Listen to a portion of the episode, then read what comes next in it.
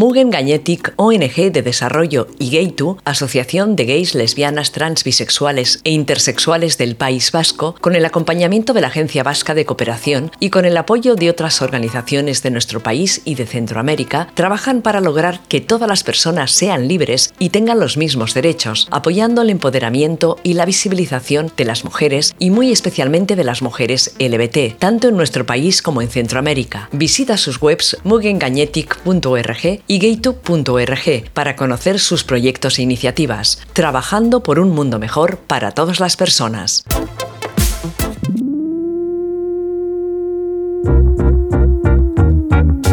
Buenas tardes, buenos días, buenas noches a todas nuestras oyentes. Estamos otra vez aquí en el podcast Ilustrate Ilustrales. Yo soy Teresa Castro, que siempre me olvido de presentarme, la verdad.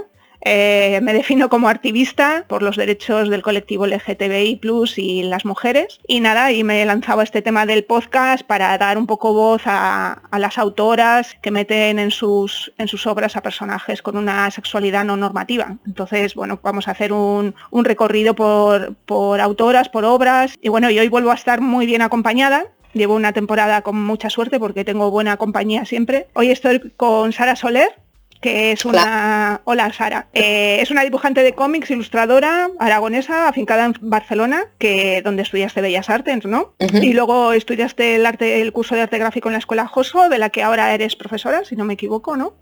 Exacto. Eso es. Y has trabajado como diseñadora de vestuario, escenografía, eh, en estudio de animación y como eh, fondista en la película Memorias de un hombre en pijama, que qué guay, por cierto, que no lo sabía.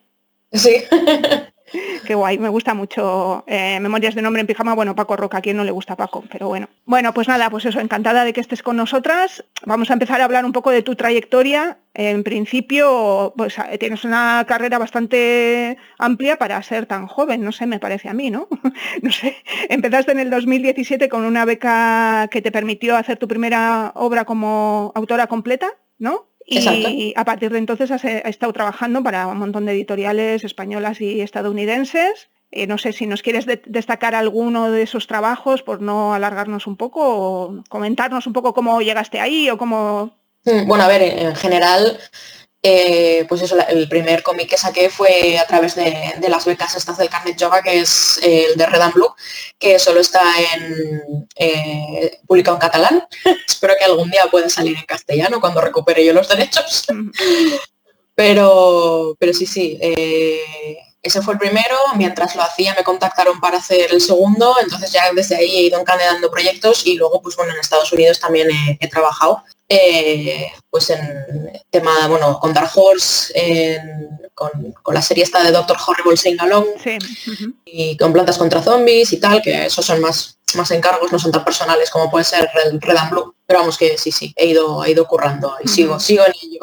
Qué bien, este me alegro, me alegro. O sea que has tenido bastante suerte, ¿no? Has, empezado como bastante fuerte y luego has podido continuar un poco el nivel de trabajo en, tanto eh, combinando eso, el trabajo con editoriales americanas como trabajo de aquí, aunque me imagino que será más eh, americanas, ¿no? Sí, o sea, siempre intento tener un proyecto fuerte entre comillas, eh, con fuerte me refiero a, a pagado bastante... Bien pagado. mejor pagado, mejor pagado, porque sinceramente hay cosas en las que he trabajado en Estados Unidos que a nivel de Estados Unidos tampoco están tan bien pagadas, pero, pero obviamente a nivel de España, pues sí. Claro, claro. pero son, no sé, son proyectos que me, molan un montón y entonces pues les digo que sí, porque una es débil. Sin más que como hay veces que la historia me mola mucho, eh, hay personajes con representación BIPOC, con representación LGBT y tal, y eso, eh, y el guionista además nos llevamos guay y tal, pues aunque me ofrezcan igual menos de lo que te ofrecería Marvel o DC, que son las típicas, ¿no? Pues digo, venga, para adelante, me mola más esto que, dibujar señores en los tiempos. Claro, claro, normal. Eh, en ese tipo de trabajos, eso, ya has dicho que normalmente son encargos, pero que sí que puedes tirar, o sea, o eliges aquellas en las que, digamos, tú te sientes más cómoda con personajes con una diversidad afectivo, sexual y de género, ¿no? O sea, al final sí que puedes relativamente elegir dentro de las posibilidades. ¿O crees que te buscan porque ya conocen un poco tu trayectoria? No sé. Bueno, no creo que en Estados Unidos conozcan mi, trayectoria ni mi faceta más, más activista, por decirlo de alguna manera. pero bueno, sí que, o sea, dentro de poder elegir proyectos, si a mí me ofrecen algo que con lo que no eh, conecto a nivel emocional, mm, o está infinitamente bien pagado, en plan, una barbaridad, o tampoco me voy a amargar haciendo un proyecto que no me emocione, ¿no? Entonces, de hecho ahora estoy haciendo una cosa con Onipress, no puedo decir nada más, solo que es con Onipress. y, pero que me está molando un montón, estoy aprendiendo un montón y luego pues eso, a nivel de, representación BIPOC, LGBT no hay per se porque Mm, bueno, porque la, cuestión es que el cómic no va de eso, o sea, nadie se lía con nadie ni, ni, da tiempo a que nadie exprese ciertas cosas, sin más, eh, pero sé que el guionista, eh, por ejemplo, sí que es del colectivo y tal, y vamos hablando y la verdad es que, no sé, estoy súper a gusto en ese proyecto y lo dicho, mm, podría estar intentando tirar más para un estilo más Marvel o más DC o más superhéroes para, pues eso, pero al final tengo yo mi rollete así un poco más indie, que bueno, me, gusta y voy tirando con esos proyectos así como más, mm, pues eso, que digamos son el pilar de mi economía y luego pues voy cogiendo otros proyectos que, también me molan y tal, pero que igual si solo tuviera eso sería como, no, Dios mío. Ya que no podrías vivir, vamos, en otras palabras, ¿no? Claro. Entonces, eh, hasta este momento, ¿no? lo que hemos hablado ahora, tu obra más personal es la primera, Red and Blue. Eh, bueno, hasta dentro de ocho días. Eso es. Bueno, ahora vamos a hablar de lo que nos interesa, pero bueno, digamos hasta lo que hemos hablado ahora, esa es tu, obra más personal. ¿Ya en esa, en esa obra eh, había personajes LGBT? Realmente sí, que tampoco se expresa, pero a ver, que son dos muchachas compartiendo piso ahí a tope y tal. a ver, eso nos lo podemos imaginar. Nuestros oyentes se lo pueden imaginar, yo creo. A ver, es que es un poco aquello de son dos amigas que comparten piso y tú sí, amiga.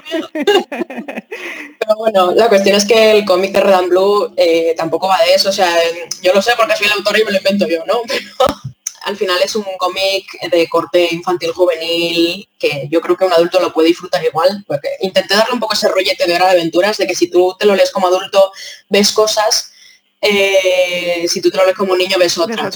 si tú te lo lees como niño ves eh, a dos amigas que intentan allí salvar a un bicho fantástico de un malo, eh, si tú te lo ves como adulto, ves que es eh, una autónoma que está jodida y una becaria que está tutelada por su jefe eh, luchando contra el sistema opresivo trabajo y tal, de la precariedad juvenil, ¿sabes? Entonces, pues bueno, pero sí, sí, de momento es, y, lo dicho, o sea, es sí que obviamente yo te digo que, que ahí hay rollo yo.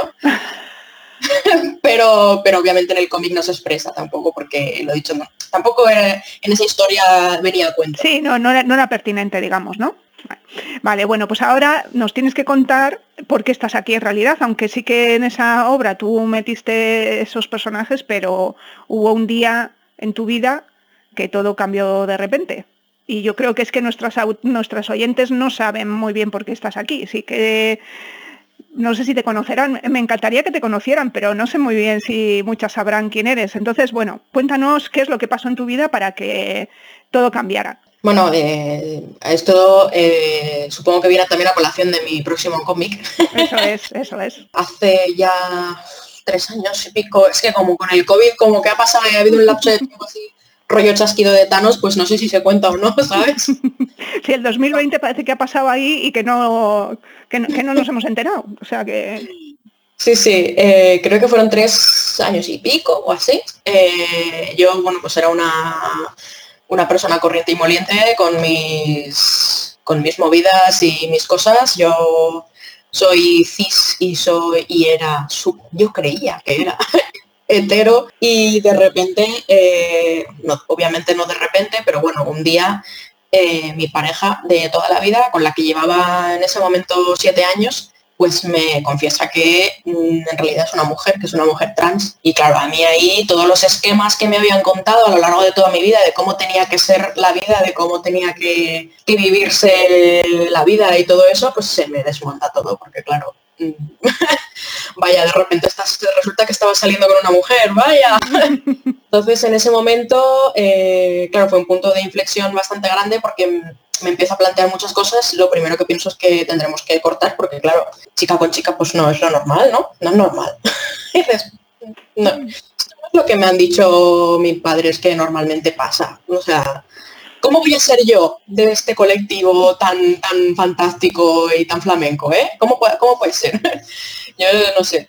Entonces, o sea, esas son las cosas que piensa una persona que nunca se ha planteado, o sea, obviamente yo antes de todo esto apoyaba al colectivo, pero tampoco era activista ni nada porque como realmente sus problemáticas no me afectaban, tampoco las sentía como problemáticas mías. Entonces, claro, en este momento pues me empiezo a plantear cosas, había, y tras mucho tiempo de reflexión y, muchas movidas, eh, de hecho mi pareja volvió al armario porque vio que aquello se le echaba mucho encima todo y que era mucho percal, decidió, eh, o sea, pensó que lo mejor para todo su entorno era que siguiera todo como, como estaba, digamos que volvió al, armario, un pasito para y luego después de otros dos años vio que, no, que era imposible, que, ella era mujer y que, tenía que vivir su realidad, no estar fingiendo para que la gente a su alrededor no se alterara, ¿sabes? Y nada, al final pues eso salió del armario definitivamente y a mí en esos dos años me había dado pues para pensar mucho, para reflexionar mucho sobre este tema, me di cuenta de, de que efectivamente soy bisexual. Claro, cuando tú es algo que está ahí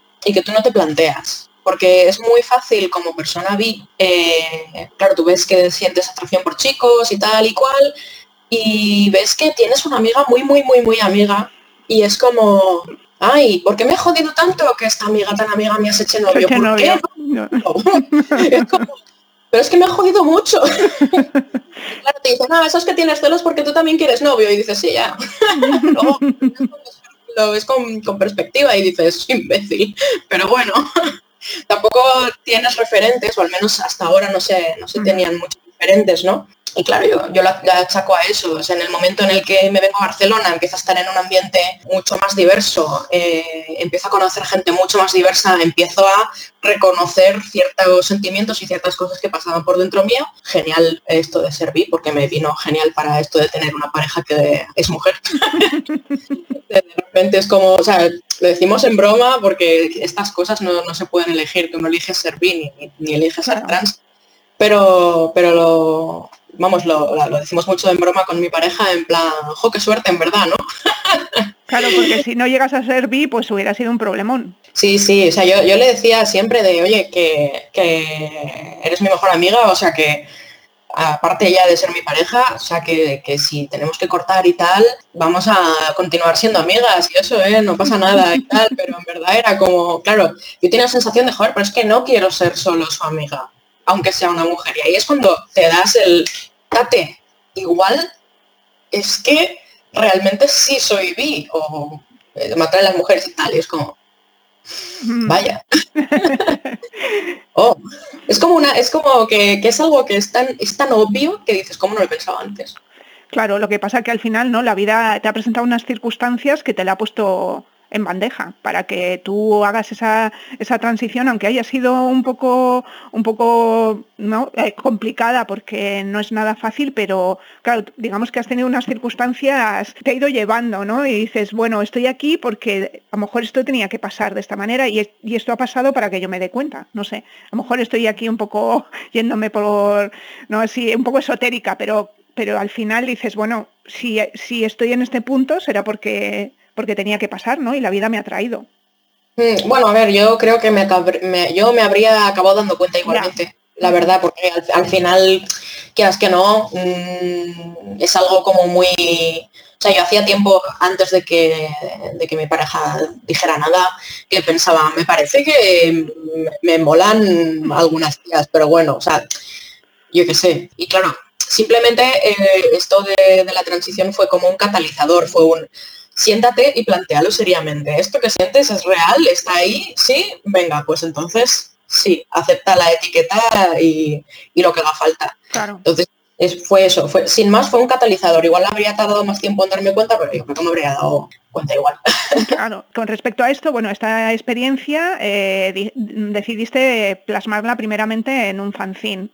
¿Eh? que, ¿no? que se titula US, como el próximo cómic que se va que se va a publicar, pero bueno, ahora vamos a hablar luego de, pero vamos a hablar del fanzine, ¿no? De cómo fue ese em, ¿Por qué te decidiste a, dibujar el fanzine? Eh, ¿Fue algo que te salía de dentro? Es decir, que tú necesitabas todo esto que me has estado contando de tus reflexiones y tu, y tu proceso, necesitabas ponerlo en algún sitio, verlo dibujado, verlo escrito. Eh, o también ya tenías una idea de una especie de activismo? ¿Cuál fue el primer, el primer punto? Hombre, algún, claro, a partir de este momento te, te planteas cosas eh, y, cierto activismo, ya partiendo del activismo feminista, pues, pues sale, ¿no? Pero mm, sí que es cierto que, bueno, la idea de As tuvo sobre todo dos razones de peso para, para nacer.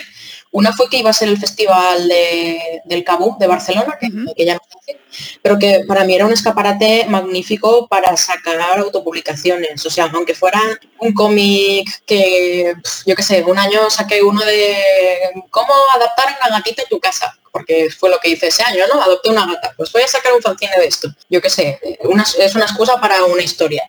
Y luego la otra, de hecho, As salió raspadísimo para el Cabún, porque se me ocurrió un poquito antes, fue pasar el verano eh, con, mi pareja en mi pueblo. Ostras, pueblo. La palabra clave es pueblo. mis padres, genial. Mi abuela, genial. Tengo una abuela que no acaba de entenderlo bien, pero ella tope en plan, no lo entiendo, pero si me dices que la tengo que llamar Diana y tal y qué tal, yo tope. O sea, cosas que pasan en la vida y yo, vale, ya, ya, me parece maravilloso y nada, o sea, eh, pese a que mi entorno familiar muy bien, en general, sí que me encontré gente que, me sorprendió lo, realmente retrógrados que podían llegar a ser. O sea, es la primera vez que realmente sientes esa LGBT-fobia en tus carnes y, bueno, hubo actitudes eh, súper asquerosas y preguntas súper asquerosas en plan de, oye, mm, pero ahora tu novia es una tía. Y yo, mi novia es una mujer, sí. no mi novio, sí. Se va a poner vestido, porque no hace falta que se ponga vestido, ¿eh? Que para ser otra queen y tal, y yo es como de, uy, uy.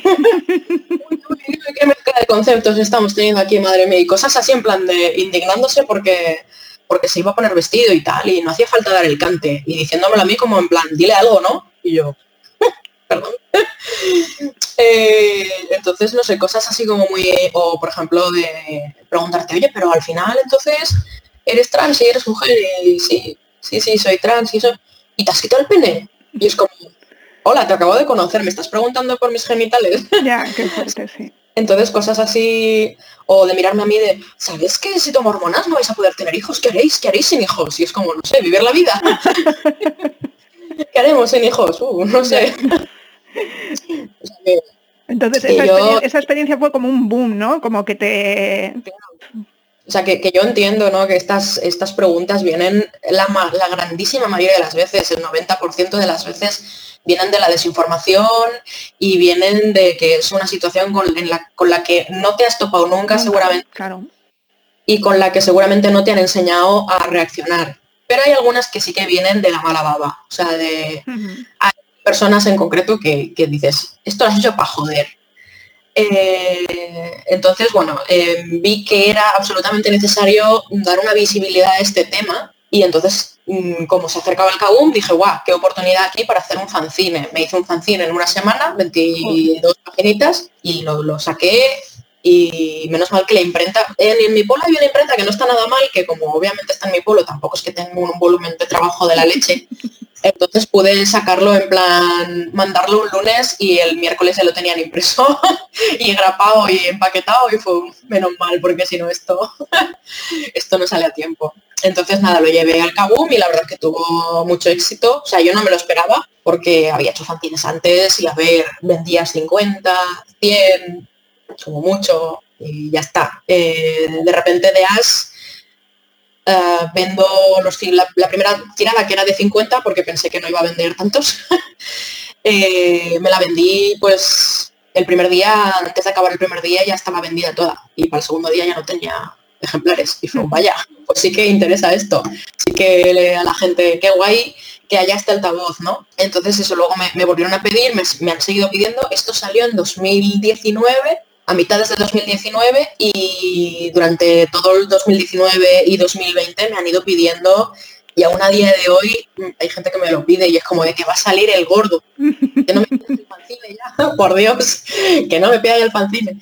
Entonces, claro, esta, una cosa lleva a la otra, eh, quieras que no es un fanzine hecho en una semana solo, son solo 24 páginas que creo que es muy poco para, para, contar todas las cosas que yo quería contar. Se quedaron muchísimas en el tintero, pero que por tiempo y presupuesto tampoco podía contar. Mi idea siempre ha sido o había sido hacer una versión más larga. Y eso, y entonces eh, una cosa lleva a la otra y al final he hecho una novela gráfica pues, de 144 páginas que ya se va a publicar con editorial, en plan tapadura y tal, y todo, todo guay. De hecho, en cualquier momento pueden llegarme los ejemplares a casa ahora mismo. Ay, qué guay. Sí, sí, estoy ahí como de al timbre.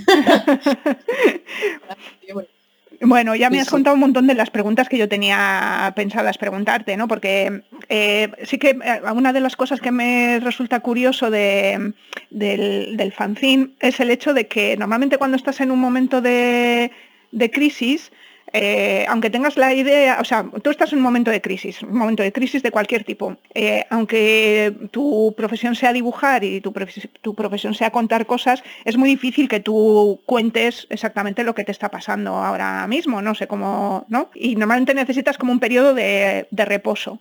Entonces, claro, ya nos has explicado que, digamos, el momento en el que fuisteis al pueblo es cuando tuviste, ya, habías tenido tu momento de reflexión y tu momento de reposo y es cuando dijiste, esto lo tengo que sacar, ¿no? Y, además más como un tema de activismo, de necesito mostrar esto porque no quiero que, que la ignorancia siga acampando a sus anchas por el mundo, ¿no? Sí, sí, sí, es que, a ver, claro, cuando yo fui a mi pueblo con todo esto, mi pareja ya había salido del armario una vez, luego se volvió a meter, entonces también era algo que yo llevaba con el run run ya varios años.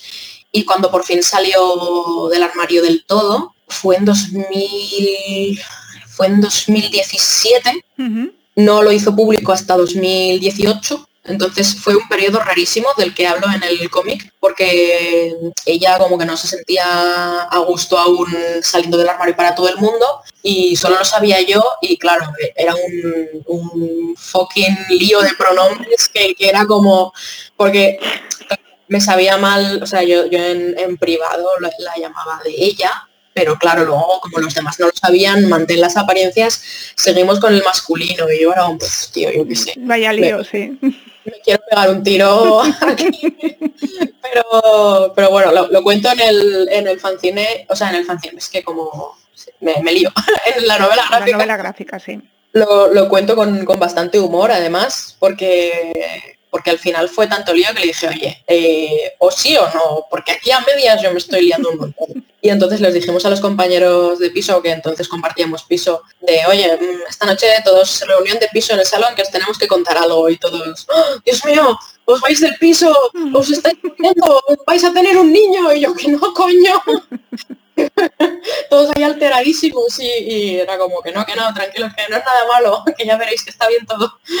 y, y claro, al final, claro, quieras que no, desde el 2017 hasta 2019 que yo publiqué el fanzine, eh, habían pasado ya unos cuantos años. Era un tema que, claro. que ya llevaba ahí el run run y tal. Eh, sí que el, último empujón para decidirme a publicarlo fue eso, fue la primera vez que, sentí pues el tema LGBTfobia ahí en, en toda la cara. Claro. Sí, eso te quería preguntar, ¿no? ¿Cómo, ¿Cómo se pasa de ser a una persona con ciertos privilegios en nuestra sociedad a, lo que acabas de contar, ¿no? A ser una persona que, tiene problemas para expresar su realidad. Eh, no sé, eso tiene que ser súper chocante, ¿no? Para, las dos habrá sido súper chocante. Para, para, tu pareja como, como de repente ser mujer, ¿no? De repente mostrarse como mujer y encontrarse con esas actitudes que todas hemos vivido alguna vez pero que para ellas son nuevas y a ti como de repente estoy en un colectivo del que no sabía, o sea, sí sabía, pero bueno, tenía cierta relación, pero de repente estoy ahí metida dentro y, estoy sufriendo lo que, lo que estas personas sufren. No sé, es como, no sé, a mí me, llama la atención el cómo lo habéis eh, gestionado y cómo lo habéis vivido. Sí, que quieras que no, es súper curioso porque cosas de las que yo llevaba quejándome mucho tiempo, de repente, y que mi pareja no veía desde su posición de lo que se suponía que era un hombre blanco cis hetero, era como, esto no le veo ningún problema, ¿sabes? O sea, te interrumpen mucho, pues no le veo ningún problema, ¿sabes? eh, pues, pues interrumpe tú también, me decían, coño, pero ¿no ves que solo me interrumpen a mí? En un grupo en el que todos eran chicos, eh, yo a veces era como, cuando estaba hablando me interrumpían a, saco y era como, a ver, o sea, pero te das cuenta de que soy yo la única que recibe estas interrupciones o que cuando, por ejemplo, claro, mi pareja también es dibujante, entonces yo pasaba un dibujo o enseñaba un dibujo por este mismo grupo de que eran mayoritariamente chicos, de hecho eran todos chicos, menos yo en ese momento, que supiéramos. Eh, entonces yo pasaba un dibujo y no me decían absolutamente nada, eh, mientras que mi pareja pasaba uno y toda, ¡guau, cómo mola, qué chachi! Y no sé qué, y era como, tío, ¿esto qué es? y entonces ahora, claro, quieras que no, eh, ha empezado al, socializar como una mujer, ha empezado a sentir en sus carnes pues todas estas cosas, desde que le interrumpan más, desde que le achaquen roles que no ha pedido en ningún momento, en plan, eh, ay, ahora que eres mujer, eh, te apetecerá ser madre, y es como, un hombre no puede querer ser padre o cómo va la cosa. Hay una obsesión ahí con las madres, los hijos, los, partos y tal, que es como, a ver, o sea, en fin, que de verdad, em, es que es como una cosa que, que enseguida te pregunta, ¿no? ¿Qué vais a hacer con los hijos? habéis congelado esperma y es como, tranqui, tranqui, ¿eh? que no todo el mundo quiere tener hijo para empezar. Y luego, yo qué sé, ya, hay maneras, ¿no? No te preocupes.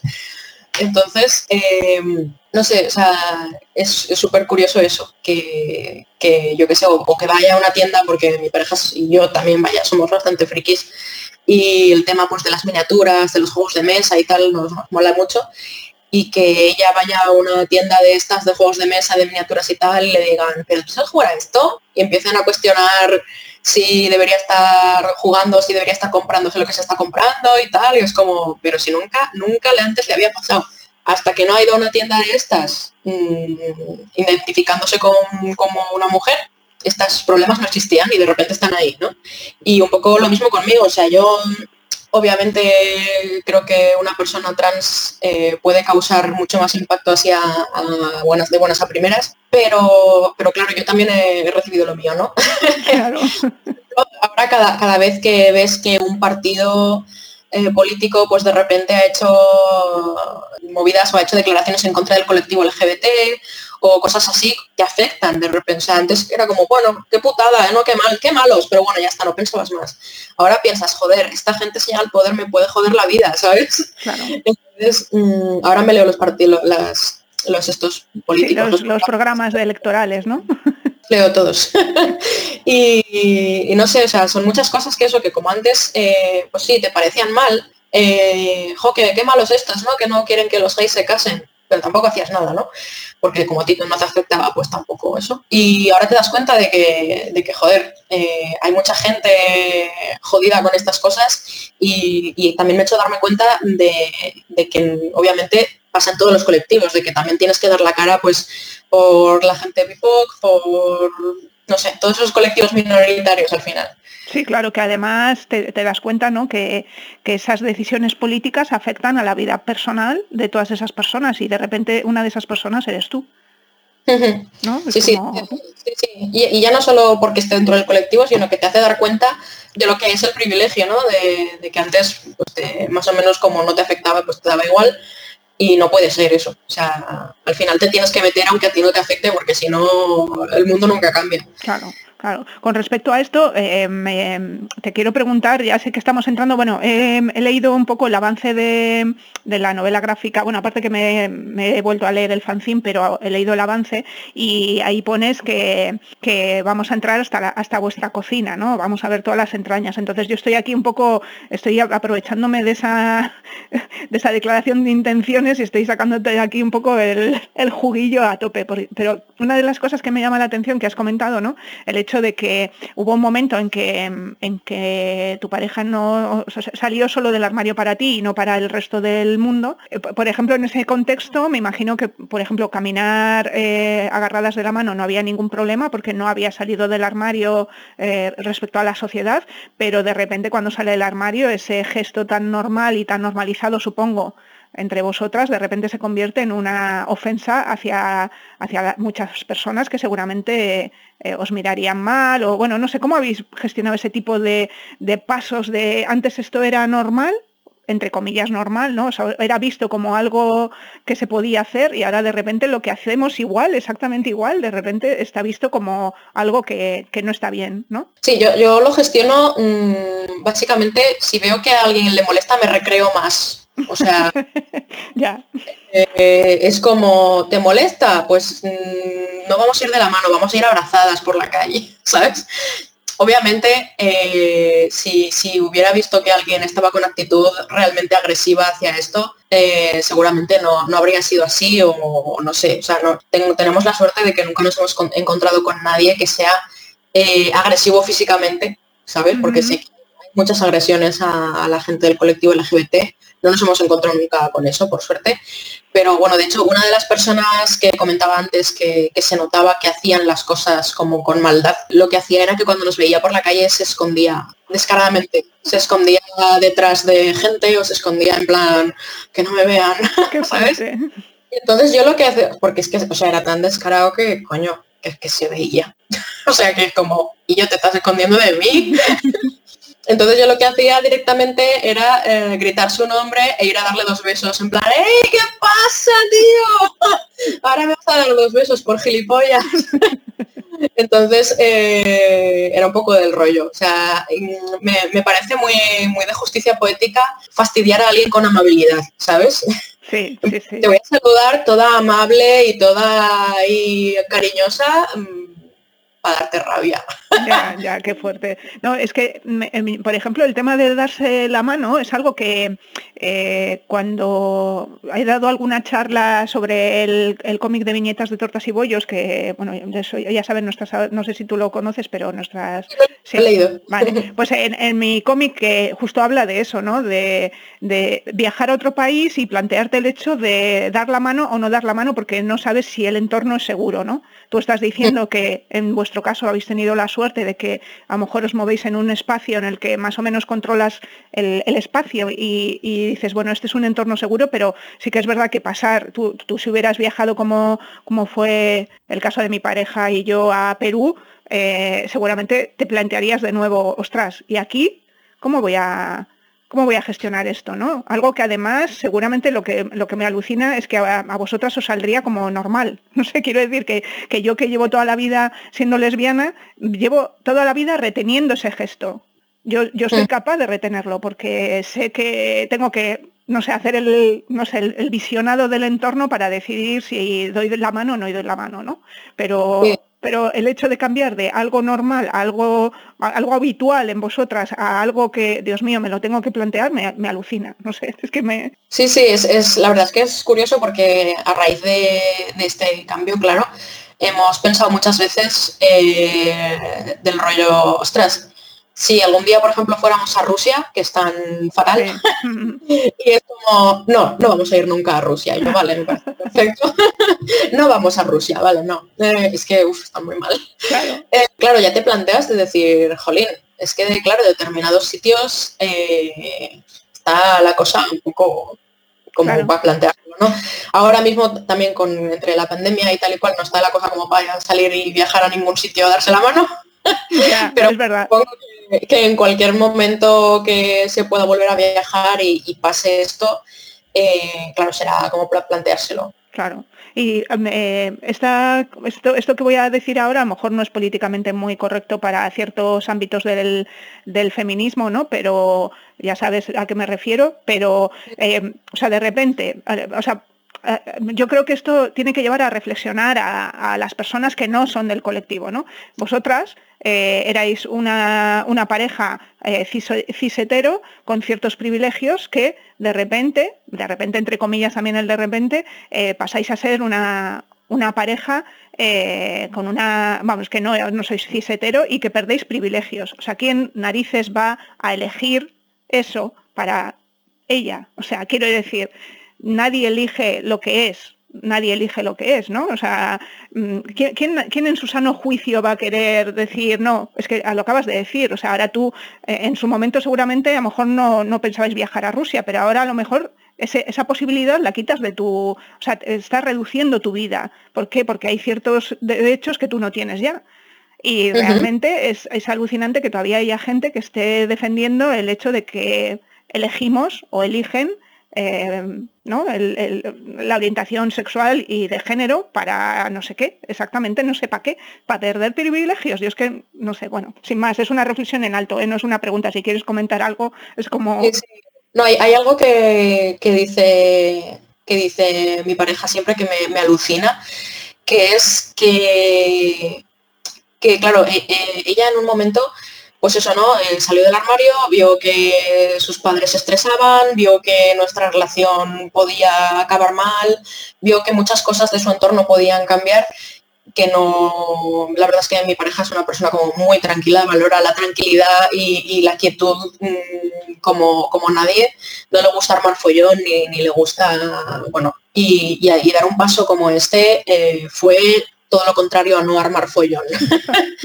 Entonces, eh, siempre dice que si, hubiera podido elegir, si realmente hubiera podido elegir, eh, si no le hubiera costado nada quedarse como hombre blanco cis, mm, ¿por qué no?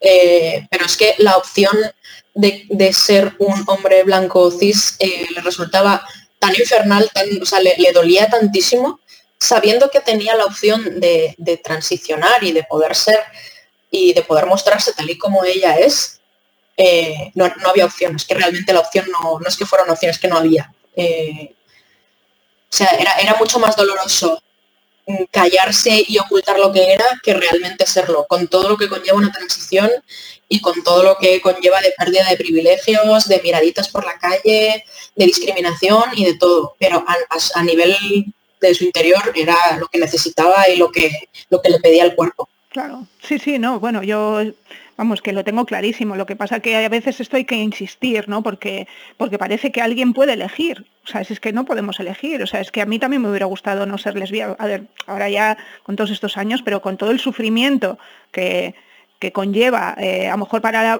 una generación como la tuya, menos, ¿no? Pero para, para mi generación, que no había ninguna referencia y que estábamos ahí solas en el mundo y que pensabas que eras la única que eras así, eh, realmente dices, pero mm, ¿quién, en su sano juicio puede pensar que yo lo he elegido, no? Es que yo lo que quería era ser como todas las demás, o sea, que me gustaran los chicos, que me gustara el rojo de Pachís, por favor.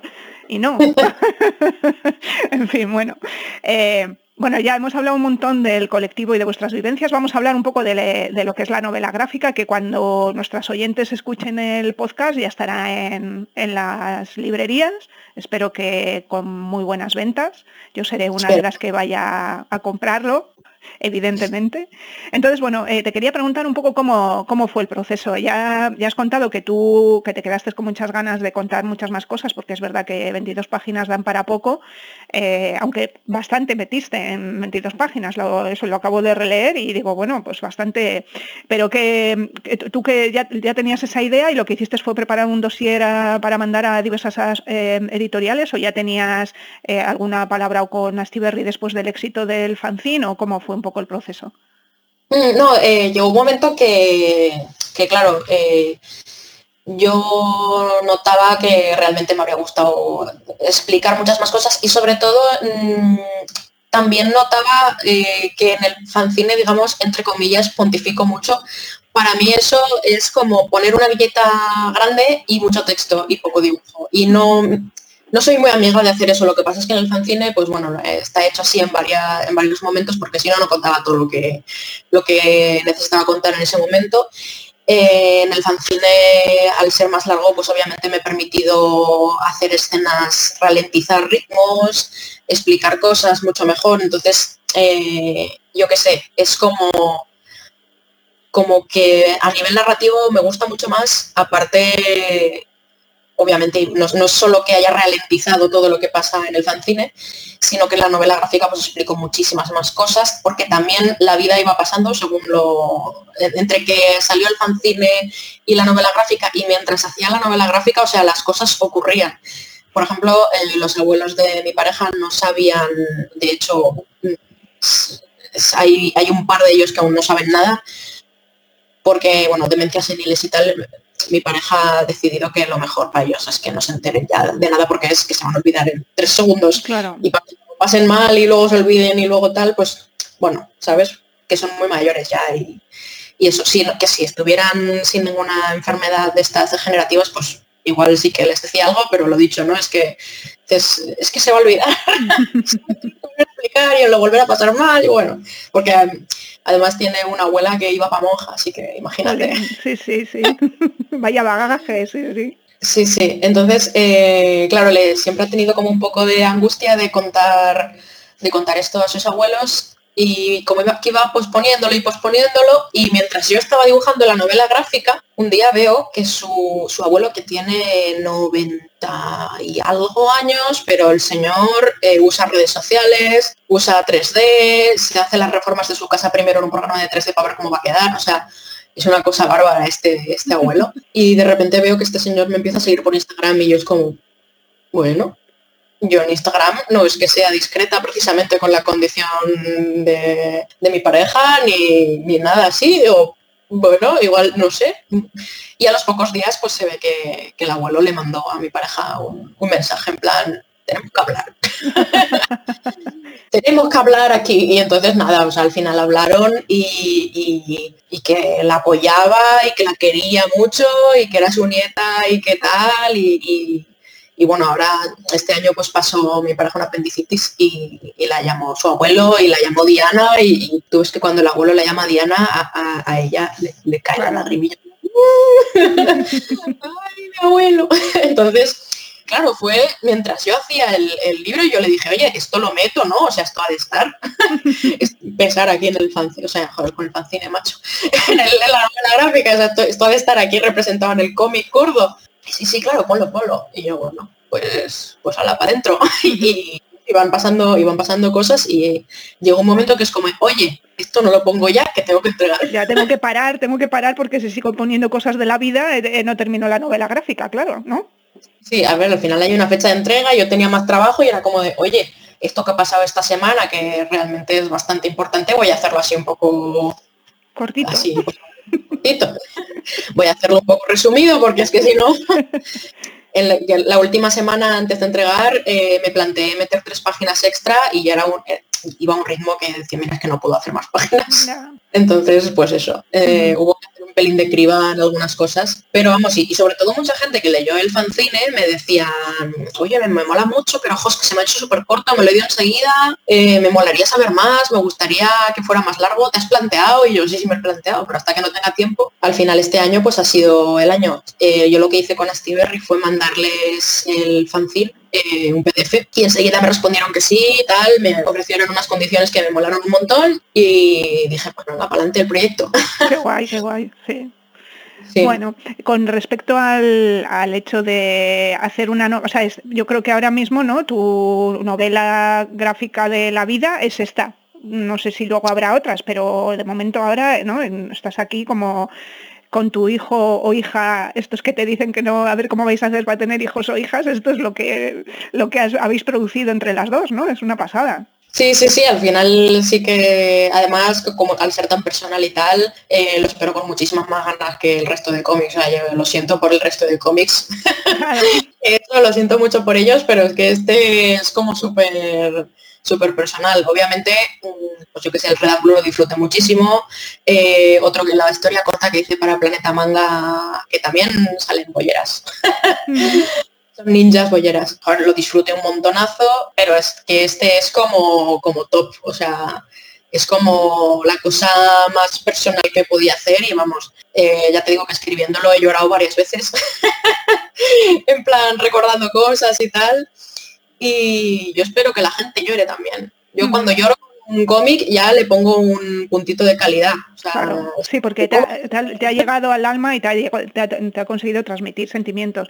Mira, con respecto a esto que estás comentando, me acuerdo que hablando con Antonio Altarriba sobre el arte de volar, que no sé si, mm. supongo que lo habrás leído, eh, sí, sí. le comenté, digo, jo, Antonio, es que, mmm, vale, es verdad que que mm, él es un gran guionista y ha podido sacar una historia maravillosa de la historia de su, de su familia, ¿no? En este caso de su padre. Pero en el fondo su padre le hizo un regalo con esa vida que le, esa vida que tuvo su padre es un regalo para alguien que quiere escribir una historia y que quiere contar algo, ¿no? O sea, a ti, para ti eh, ¿Consideras que esta situación que, has vivido esto es, un regalo para alguien que, realmente quiere contar cosas? Y no sé, es que me parece como eh, eh, está un poco denostada la autobiografía porque siempre cuentan lo mismo, que tal. No, es que resulta que hay vivencias que aunque sean muy personales, son en el fondo universales, que es un poco lo que tiene que ser el arte, ¿no? El arte se basa en cosas pequeñitas o cosas muy, muy tuyas, pero que resulta que el, no sé, una, chica alemana que te está leyendo que no tiene nada que ver contigo se siente identificada. Entonces es como, ¿qué regalo más? No sé, no lo ves, no sé si lo vives tú como un regalo. Sí, a ver, tampoco me, lo había planteado como, un regalo, pero obviamente es, eh, que, a mí me gusta escribir y dibujar es obviamente la excusa perfecta para contar esto así, ¿no? Eh, supongo que si, si no fuera dibujante lo habría contado igual de otra manera o lo habría expresado de otra manera o igual no habría hecho nada. O sea, sí que ha habido una serie de factores que, se han conjugado aquí, ¿no? La historia, la vivencia y, que yo me dedique a contar historias. Eh, pues hombre, es, es como la tormenta perfecta, ¿no? Para sacar esto pero, pero no sé, o sea, supongo que si no hubiera tenido estas vivencias habría acabado contando otras cosas. y historias. Sí, sí, yo entiendo que también, que sí, porque, pero claro, este, tener estas vivencias te, aparte de hacerte mejor persona, que eso creo que es evidente porque o dar un paso hacia adelante en tu vida hace que, tú digas, Jolín, mira que, que lo puedo contar, soy tan privilegiada que estoy viviendo esto como, como si fueras la primera espectadora. No sé si me, si me entiendes, y tú lo transmites al resto del mundo, ¿no? O sea, esta vivencia que es tan personal, pero al, mismo tiempo tan, tan así, tan, tan universal, soy yo la que la estoy contando, porque además me está ocurriendo en primera persona, pero y soy la transmisora, no sé, a mí me, estas cosas me alucinan un poco de... Hay aquí un, un tema y es que a mí una cosa que me preocupaba mucho al escribir y al dibujar As era que, claro, yo no soy una persona trans, yo, eh, es mi pareja. Entonces tampoco me quería meter en un terreno que no era el mío. O sea, yo creo que lo guay del, del cómic de As es que cuenta la historia de una pareja que se enfrenta a esto. O sea, porque mm, yo qué sé, una persona trans puede salir del armario estando sola, eh, puede salir del armario estando emparejado y, o emparejada y resultar que eso acaba con la relación, puede, o sea, puede tener muchas situaciones, ¿no? Pero eh, quieras que no, esto, eh, nuestra historia, al final es una historia conjunta. O sea, obviamente Diana tiene su propia historia de su transición propia, pero yo he contado esta vivencia conjunta y, cómo, digamos, eh, tener a, Diana eh, al lado me ha hecho a mí, pues lo que tú decías, ¿no? Eh, aprender mucho, de construirme, cómo de repente se te quita un poco el velo de los ojos, ¿no? Y, ves todos esos privilegios que tenías o ves que siempre te han gustado las chicas y hasta ahora no te lo habías planteado porque tampoco habías sido necesario o porque no lo habías llegado a, pensar en profundidad, ¿no? O sea, yo creo que es un punto de vista como, como muy único.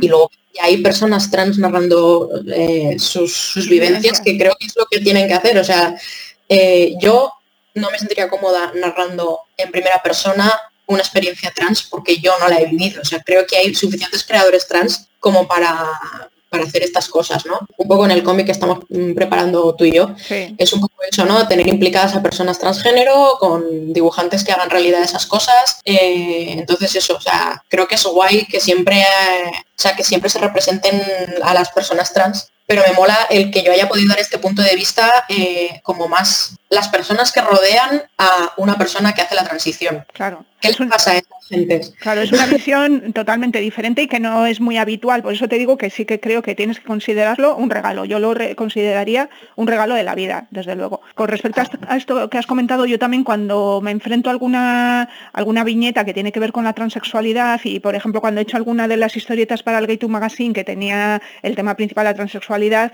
eh, siempre he procurado pasar esas historietas a personas trans para ver si ellas eh, consideraban que, estaba más o menos cerca de, sus vivencias o de lo que quería contar, porque eh, el estar siempre hablando por a veces me, bueno, a veces no, en general no es bueno. Y creo que tenemos que tener en, el propio colectivo este tipo de respeto, ¿no? De, a ver, yo soy lesbiana, como lesbiana puedo hablar de un montón de cosas como de lesbianas, pero a lo mejor de personas trans o de hombres gays o de personas bisexuales tengo que acudir a esas fuentes y, ver que, esas vivencias que, quiero transmitir, porque quiero hablar de una persona bisexual, por ejemplo, pues son más o menos de acuerdo a, las vivencias reales, ¿no? Porque si no, estamos otra vez ejerciendo nuestros privilegios. Sí, sí, exacto. O sea, dejarte asesorar y siempre tener, o sea, si estás escribiendo sobre algo, o sea, yo no me habría atrevido a escribir algo eh, como, como has si no hubiera tenido una persona trans al lado diciéndome esto sí, esto no, esto me apetece que lo cuentes, esto no quiero que tal, o esto, ¿sabes? O eh, no sé, es, esa presencia así como como súper necesaria, que hay veces que, que no se ve. No es como, lo típico, ¿no? De un montón de, hombres discutiendo sobre feminismo en una mesa. Pues es lo mismo. Sí, esto es lo mismo, es verdad, es verdad. Bueno, eh, cambiando un poco de tema, eh, también me ha llamado la atención cuando he visto tu biografía y tus obras que has participado en Sex Stories, que no lo sabía, por cierto, y no sé si en esa participación, que, bueno, nuestros oyentes no sé si sabrán que es una, una revista que, que habla sobre sexualidad de todo tipo, bueno, que las historias van sobre lo que dices no sé. Y no sé si en esas historias has, mostrado también alguna faceta del colectivo o, no, o no tenía nada que ver. O tampoco sé cómo funciona si os dejan eh, libertad creativa o, os dan algún tema para tratar. No sé, cuéntanos un poco. Sí, sí que, o sea, en Sextories es libertad creativa absoluta. De hecho, a ver, ellos intentan que siempre haya diversidad. Hay números en lo que, por lo que sea, eh, han proliferado las historias eh, lésbicas ahí a saco. Es en plan de, es que, joder, de 15 historias solo hay una en la que haya dos chicos gays o, una pareja heterosexual. Y es como, a ver, chavales, todos Luego en otros números, eh, pues yo qué sé, ha pasado al contrario, ¿no? De repente todos son parejas gays o de repente hay un montonazo de diversidad y ninguna historia coincide con ninguna otra. O sea, eso, eso mola mucho. Claro, como también nos dejan un poco de libertad con cada número, pues eso a, veces pasa a veces coincide que todas o todos contáis un poco la misma, bueno, la misma, o, digamos la, pareja es el, mismo tipo de pareja, claro. No, no es que contemos la misma historia porque creo que en la vida ha pasado eso, pero que siempre dices, vaya, pues, mm, lo he dicho, ¿no? El 70% son de este número son parejas lesbianas, eh, chica, chica. Eh, uy, de repente el 50% de este son todo parejas hetero. uy, entonces está guay y yo sí que, o sea, tengo, o sea, lo he dicho, ¿no? Libertad creativa absoluta. Eh, en el primer número en el que participé sí que fue una pareja, una pareja cis trans de dos chicas, y obviamente porque acababa de pasar todo el tema de conmigo, mi pareja y tal, y hacer algo que representara un poco eso y, tal. Eh, en la segunda ya se me fue la olla y hice a una chica y un pulpo galáctico. Ah, muy bien. sí, no, porque, pero tratando temas como muy sensibles, pero con un pulpo. Ya. Porque de hecho fue a raíz de esto de, oye, en el número anterior solo había chicas chicas con chicas y dije, pues ahora voy a poner un pulpo aquí. Que seguro que nadie se le ocurre, ¿no? A ver si luego casualmente, ¿no? Con, un elefante o vete tú a saber, ¿no? No sé, se ha tratado, o sea, porque lo que mola de Sextris es que se intenta tratar todos los aspectos de la sexualidad y sobre todo que haya integración tanto racial como de, colectivo LGBT y de todo. Siempre, obviamente, con un filtro de corrección, de consentimiento, de eh, todo bien, positivo y maravilloso. O sea que ese filtro está ahí como, como vamos, como el muro de Berlín.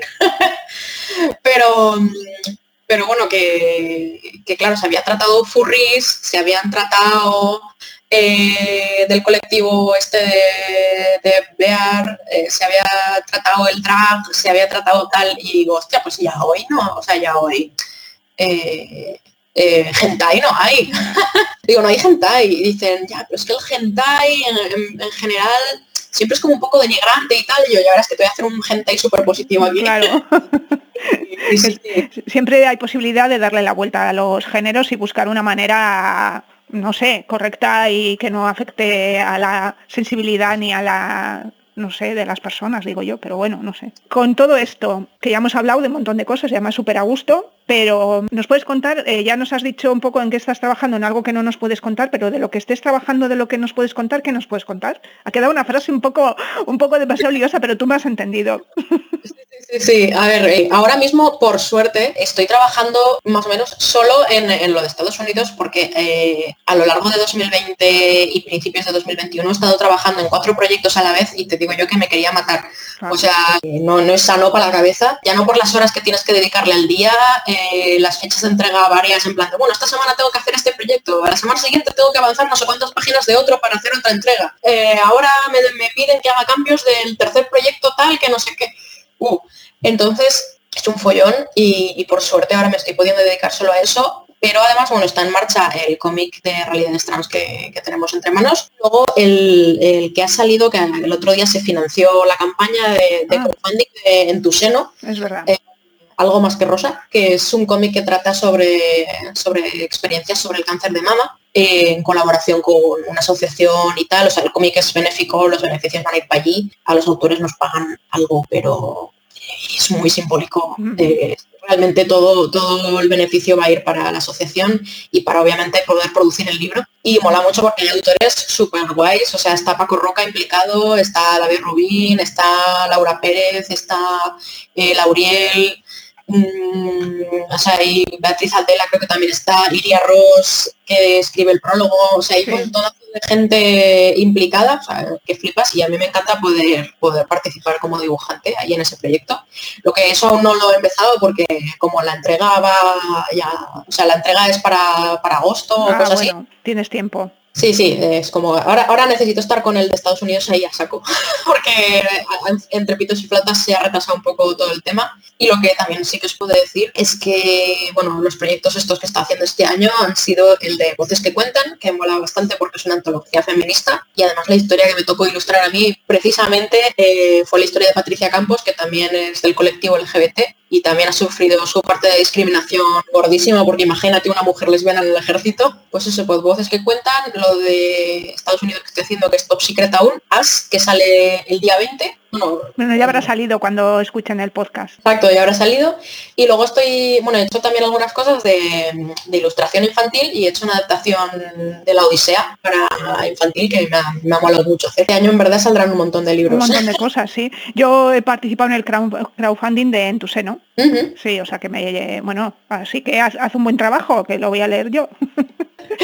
Sí, sí, me pasan el guion porque aún no me lo han pasado, ya te o sea, el otro día hablé con el guionista y con el coordinador de todo esto y me dice, te paso el guion cuanto antes. Y yo, a ver, tampoco te, no te preocupes, que yo hasta agosto no me voy a poner. O sea, que, tiene suficiente trabajo para, que cómo va a ponerte con otra cosa, ¿no? Sí, sí, en, esto creo que la entrega esa era final de agosto, principios de septiembre y le dije, no es que sean muchas páginas, y me dices que es que tengo que hacer 100 páginas, obviamente me, estaría poniendo ya, pero como no eran muchas páginas, le digo, me voy a poner a principio de agosto. Físicamente no, no puedo. Y el tío, ah, pues me va muy bien, en verdad, yo.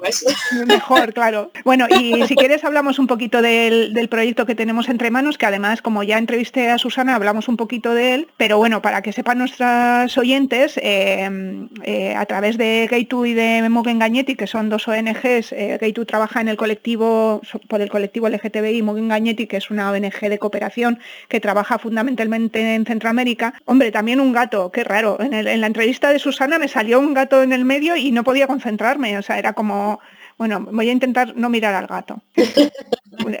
la, cola del gato. Todo, todo. la cara la cola.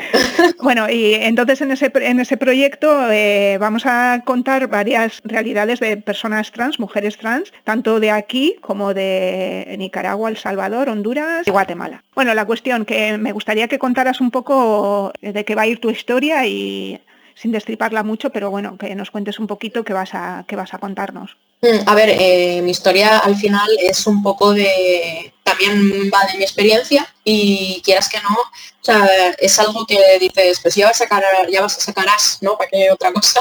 Pero mola porque lo dicho, al final en as tuve que recortar ciertas partes y esta es una de las cosas que se quedó un poquito así en el tintero, que es profundizar en la presión social que tú tienes para llevar la vida tal y como te la han marcado, ¿no? Tú eres una chica, mm, te regalan pues los muñecos cuando eres pequeña, los nenucos, eh, todos los eh, te vas a ballet, a gimnasia rítmica, estas cosas, los chicos la pelotita y las chicas la, el neruquito. Y entonces te, pues claro, eh, llega un momento pues que creces y te empiezan a gustar chicos y tal, y claro, tienes que echarte novio, tienes que tal, y entonces llega un momento en el que, que de hecho fue el, punto de inflexión máximo, en el que pues tienes pareja estable desde hace años, has acabado de estudiar, parece que te empiezas a ganar la vida, eh, os mudáis juntos, todo el mundo como expectante, en plan de, wow, ahora ya, boda y niño, ¿eh? Boda y niño. Y de repente se trastoca todo porque tu pareja te dice, mira, eh,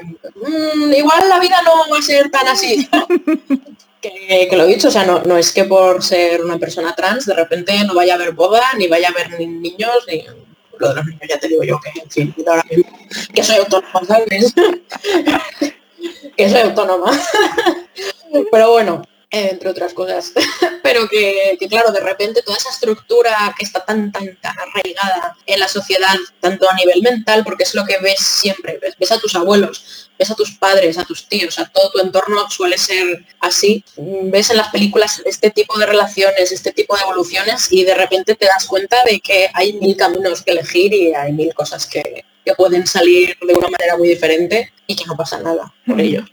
Eso va, a ir un poco de esa, de esa parte. Como ya, ya sabes que como el cómic lo vamos a colgar gratuitamente y habrá también ejemplares, a lo mejor haremos un, concursillo cuando lo tengamos, que eso será seguramente para finales de año, eh, haremos un concursillo aquí en el podcast y regalaremos algunos de los, de los ejemplares.